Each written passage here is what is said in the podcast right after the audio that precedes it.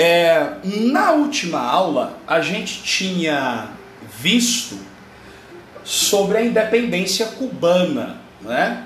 sobre a independência de Cuba e os impactos em Cuba dessa independência. Né? Não é à toa que Cuba ah, ah, passa o que passa na atualidade como reflexo, como impacto do que ela viveu no seu processo histórico. Né?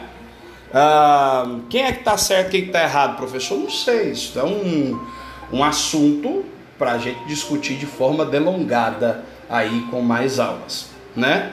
Mas o fato é que nessa, nesse segundo momento da nossa aula, né, de, de independência da América Hispânica, a gente avança, né, tratamos é, é de forma a, a específica em determinado momento sobre Cuba, né? A gente avança, né? E a gente trata agora sobre a independência na América do Sul. Então nós vimos uma independência na região mexicana, né?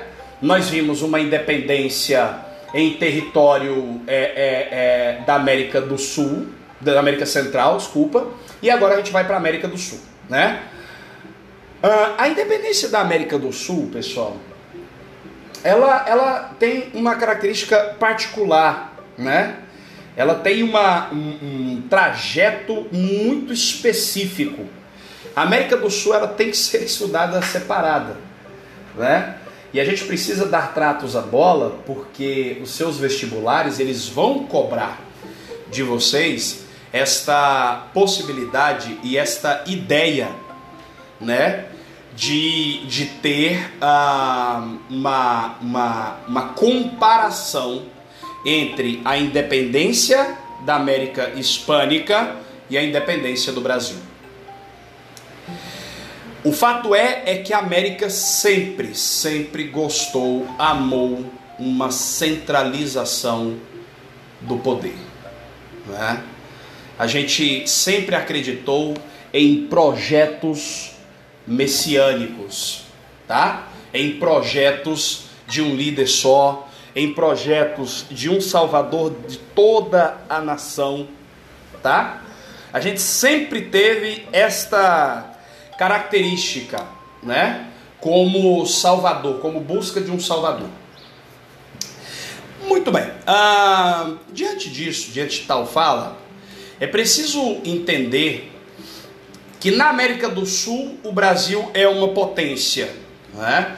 O Brasil é uma potência. E, e, e o Brasil é uma potência que esteve, na maior parte de sua história, alinhado com os Estados Unidos. Então, o olhar pro, pro, da, da, independência da América do Sul dos Estados Unidos vem principalmente para o Brasil. A preocupação sempre é o Brasil porque a gente é carro-chefe. Mas isso não significa que a gente tem que desprezar a independência dos outros territórios, dos outros reinos, das outras regiões. Nós não podemos desprezar mesmo, tá? É, não podemos fazer esse desprezo. Muito bem. Ah, diferentemente da emancipação na América do Norte e Central, a região sul do continente americano foi marcada por intensos conflitos e divisões internas. Então nós fizemos várias guerras, vários conflitos por aqui por brigas internas partidárias. tá? Você vai lembrar que existe uma desigualdade social gritante na América Hispânica, na América do Sul, há uma desigualdade social muito forte, né? Se tem desigualdade social, vai ter conflitos internos e possivelmente vai ter guerra, né, civil. Então veja, aqui nós temos uma característica muito importante, né? que é dividir a América do Sul e, a América do Sul hispânica em principalmente duas regiões. O vice-reino de Nova Granada, tá? Ou vamos melhorar em algumas mais algumas regiões, tá? Vice-reino do Rio da Prata, Bolívia e Peru, tá? São as regiões que nós vamos fazer a divisão. Certo? São três regiões. O vice-reino de Nova Granada, o vice-reino do Rio da Prata, Bolívia e Peru. Certo? Então veja, no caso do vice-reino de Nova Granada, nós estamos falando principalmente, especificamente da região norte da América, tá? Estamos falando da, do, da, da região do norte da América do Sul, mais próximo à região central, tá? É, você começa a entender na América por que, que no sistema republicano presidencialista da América do Sul, a gente sempre acha que o presidente tem o poder de salvar a sociedade. A gente sempre tem essa característica de acreditar que o presidente, que o líder, tem o poder de salvar. Isso é, é, é, é a nossa herança, é o nosso karma. Né? Você pode berrar, você pode gritar, você pode espernear, você pode falar para esse pessoal que, pelo amor de Deus, pare de acreditar que uma pessoa pode salvar a nação inteira. Não adianta, sempre vai ter esta tendência ao heroísmo, ao ato de heroísmo. Sempre vai ter essa característica né, de pensar num heroísmo né, ah, como salvação de uma nação inteira. No caso do vice-reino de Nova Granada, é, eu, eu, eu já tenho respeito né? Mas eu tenho as minhas divergências em relação ao, ao, ao candidato que escolheste, mas uh, uh, tenho o, o, o, total respeito, né? às pessoas que escolhem. Mas a minha posição como cientista social, como cientista político, é principalmente, me desculpe, mas desiludir as pessoas de acreditar que qualquer possibilidade de um ser humano ao ponto de poderes divinos salvar uma nação inteira. Isto é, é impossível. Mas é gritantemente impossível. Mas eu respeito a tua opinião, né? Respeito a tua escolha e é assim que se faz democracia, né? Uh, gente, de modo que uh, no vice-reino de Nova Granada, né, você tem ali o Simão Bolívar. É preciso que você entenda, porque quando, por exemplo, a gente fala da Venezuela e a gente sataniza para matar também a Venezuela e esquece de estudar, né, o que de fato aconteceu na região da Venezuela, é, desde a origem da Venezuela, eles acreditavam nessa prática que a gente chama de caudilista. Mas calma que a gente vai falar logo mais sobre o que é o caudilismo, tá? Mas nessa prática de centralização, de acreditar. É, eu tive uma colega, professora, que, que, que sabe assim, para mim, me dava uma, uma depressão, tá? Ah, enorme, quando ela falava assim: o que soluciona, o que resolve o problema é o chavismo. Quando ela falava isso para mim, gente, mas assim, era assustador. Sabe, era depressivo acreditar nessa possibilidade. Tá? Mas quando você olha para a história e vê o Simão Bolívar, e aí você entende que a Venezuela é uma ditadura de esquerda bolivariana. Tá? Não é uma esquerda socialista marxista ao pé da letra, mesmo porque o marxismo na risca a íntegra não foi praticado em hipótese alguma. O que a Venezuela está vivendo hoje é uma tragédia, mas é fruto do seu processo histórico. Tá? Simão Bolívar, ele luta pela independência da Venezuela, mas ele não se satisfaz com o projeto de somente a Venezuela.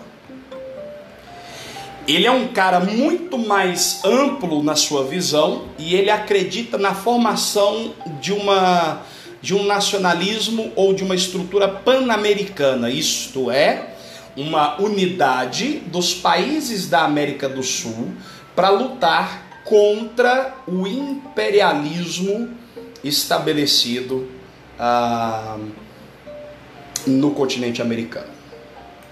Contra o imperialismo europeu ou contra o imperialismo dos Estados Unidos da América.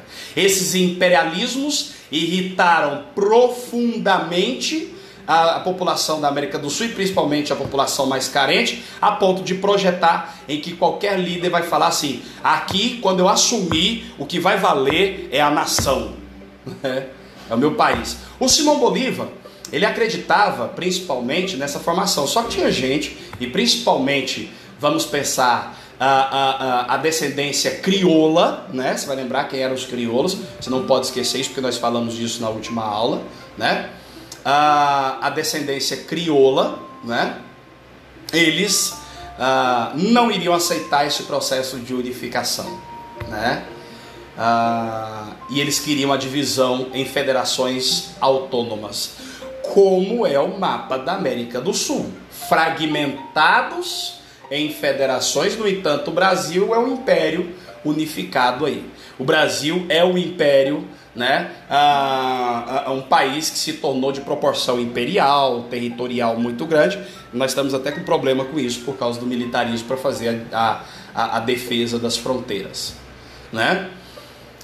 É, então, diante disso, pessoal, uh, você tem a guerra civil, né, ou os conflitos internos, as disparidades internas que você vai ter na América do Sul, tá? É exatamente entre esse grupo que quer a unificação dessas, desses países em um só, uma unidade nacionalista pan-americana, e você tem o um grupo, né, que acredita na divisão dessas regiões e federações. Mas no vice-reino de Nova Granada, nós tivemos então as seguintes emancipações. A Venezuela, que curiosamente hum, a, a maioria das pessoas não sabe, mas foi antes do Brasil, tá?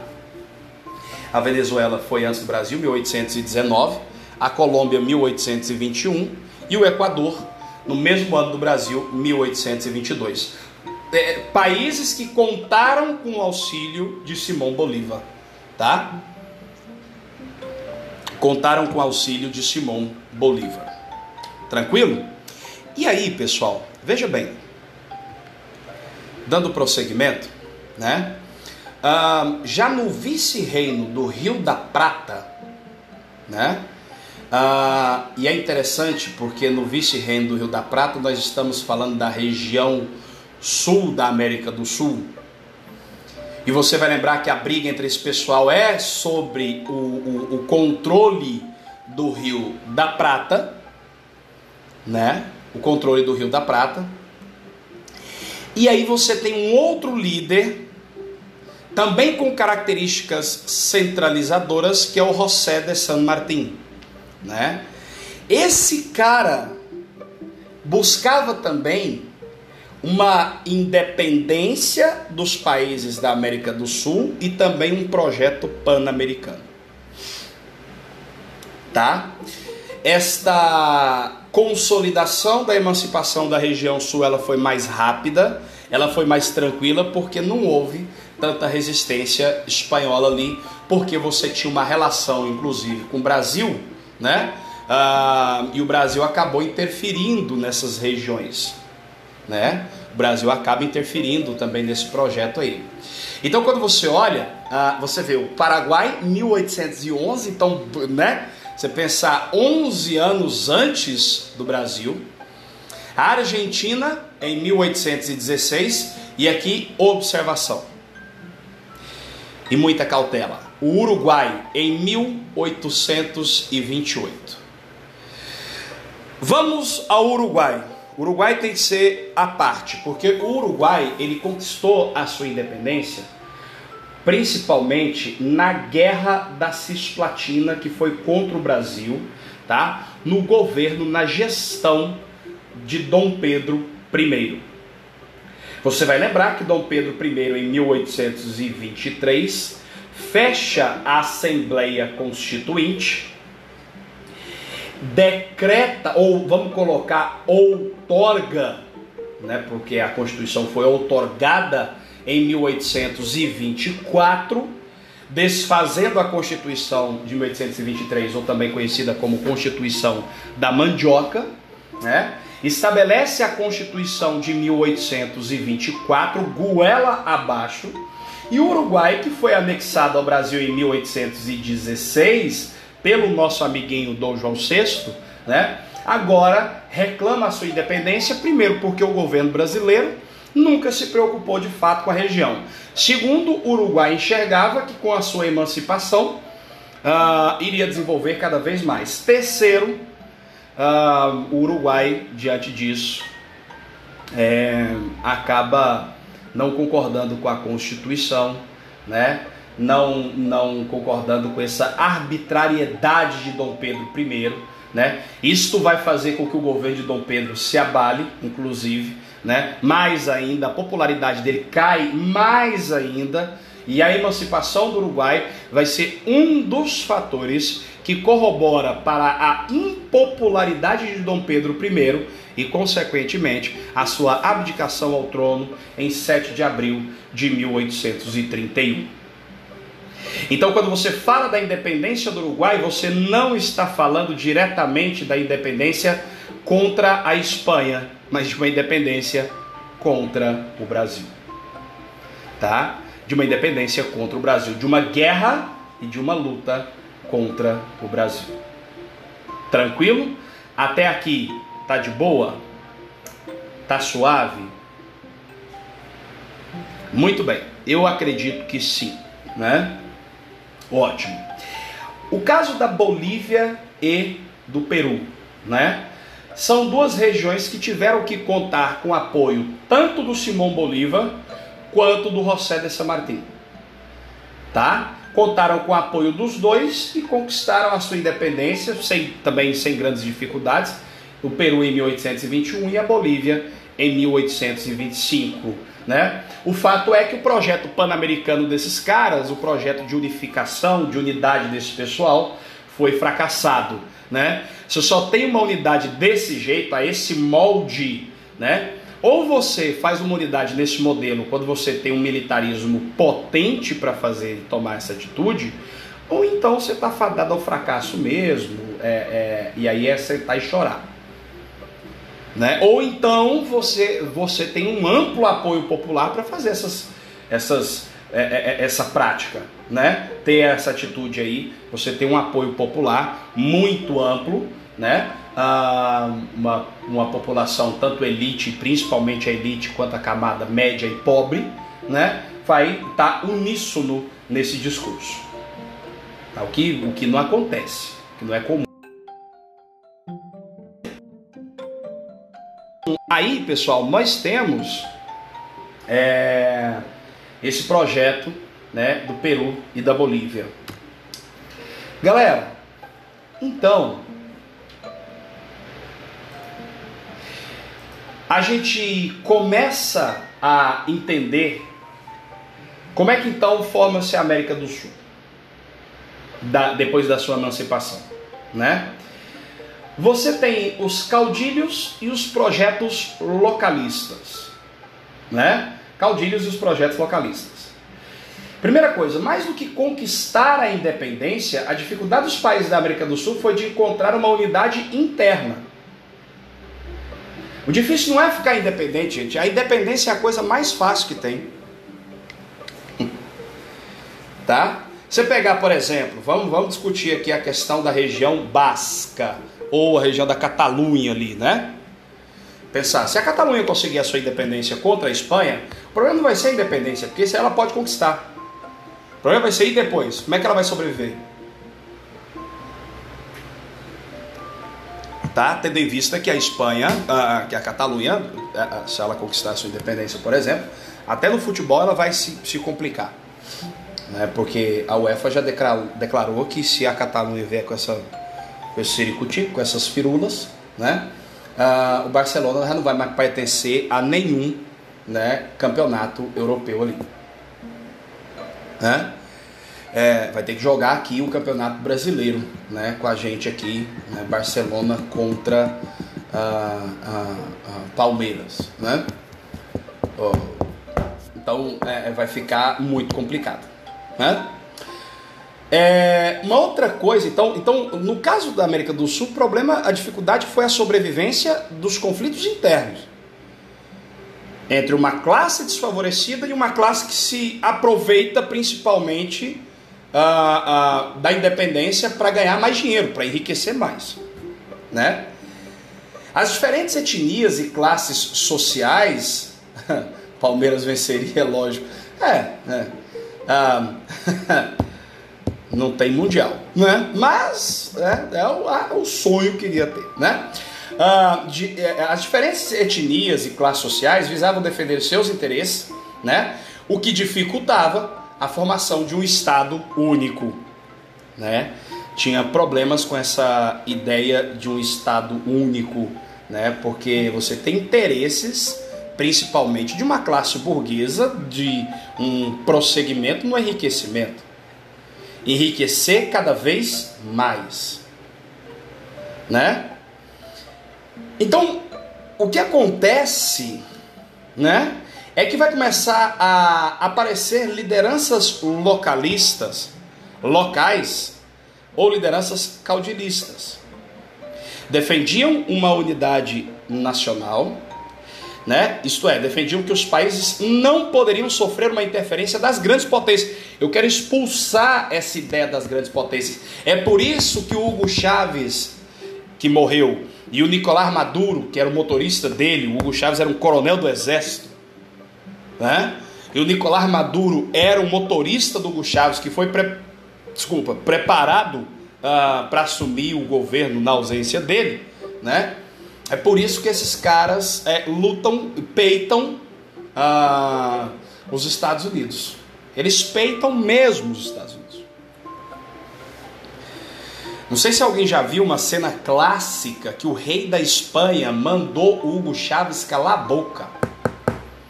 Numa reunião, numa conferência que eles estavam tendo, né? O, o rei da Espanha virou, porque o Hugo Chávez é, é, é, é, é assim, é, é, é desbocado, ele sai enfrentando todo mundo, ele acha que ele é Deus, né? Ele, ele, você pode, você pode lutar contra o imperialismo do seu país, mas você não precisa ser é, é, você não precisa ser antipacifista, você não precisa ser antidiplomático. Você pode usar da diplomacia para isso, né? E ele toda hora interrompendo, né, as falas dos outros participantes da reunião. O rei da Espanha parou a reunião e falou: "Por que não te calas?", né? Mandou o cara calar a boca, né? No bom português é cala a sua boca. É isso que acontece, né? Então você tem, é, é, e eu também acho, eu também acho. Para mim é um pirralho, né? é, que engana o povo, esses caras, porque isso não é possível de acontecer do modelo que eles querem. A prova está exatamente aí. A prova está exatamente aí quando é, um, um, o projeto que eles, que eles determinaram, que eles queriam, né, ah, ah, tá fazendo o povo morrer de fome, guerras, conflitos, e eles são os responsáveis. Quando um líder de uma nação assume a liderança, ele tem uma responsabilidade crucial de pacificar essa nação. E se tem uma coisa que na América do Sul parece que não é possível nessas lideranças, é porque eles só veem a perpetuação do poder deles e eles não pacificam porcaria nenhuma. E são uma cambada de mentirosos. Direita, de esquerda, de cima, de baixo, do jeito que você quiser. Né? Maquiavel estava certo, porque conhecia uma pessoa, dê poder a ela, porque é assim que esse pessoal age, na base da pilantragem. Né? Então, é, é, ele tem uma responsabilidade crucial de pacificar o seu território e ser diplomático. Se o cara não sabe se comportar desse jeito, é preciso que retorne para o ventre da sua mãe, nasça de novo, para ter correções paternas, para entender como é que funciona viver em sociedade e ser comportado e gentil. Né? Então, é, é, eles não aceitam, o discurso é: nós não aceitamos a interferência de grandes potências no meu país. Até aí eu estou de acordo. E eu acredito que nós estamos de acordo. Não é razoável que uma outra nação, que um outro império venha a interferir, né? Venha a interferir em outra nação, explorar suas riquezas, e nós na América somos é, é, países e nações de grandes riquezas, não é razoável potências virem explorar, como é o caso dos Estados Unidos, que faz isso mesmo, tá? Como é o caso da Europa, que faz isso mesmo, explorar, arrancar, deixar o povo padecer, né? O povo ficar na merda e depois querer fazer discurso moralista para o país cujo qual eles invadiram e arrancaram tudo. Isso não é razoável. Agora, não é na base da truculência que você resolve essa coisa. porque senão a sua população padece. Para quem você acha que foi, esquece direita e esquerda, esquece ideologia, ideologetas, ideolorreias. Esquece essa porqueira. Quem que você acha que padeceu com o bloqueio comercial que os Estados Unidos fez em Cuba? Foi a liderança política cubana? Não, foi o povo. Quem está errado? Os dois. Quem que você acha que está padecendo com os bloqueios feitos à Venezuela? Né? É o, a, o governo? Não, o Nicolás Maduro está muito bem, obrigado. É não, é o povo que está passando fome, que tem que vir pedir refúgio no Brasil tá? E quem é culpado? Os dois lados. Não tem santo nessa história, não. Mas que o projeto caudilista agrava esse processo, agrava e muito. Então o nacionalismo na América do Sul estava se formando, estava se constituindo. Né? Os caudilistas acreditavam que somente a centralização do poder os países poderiam ganhar autonomia, porque é preciso ter alguém de braços fortes né? Entendam isso como uma metáfora, pelo amor de Deus.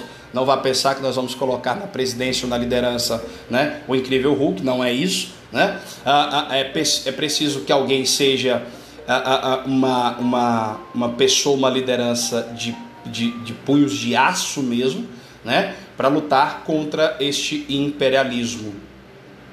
Né? Contra esse imperialismo.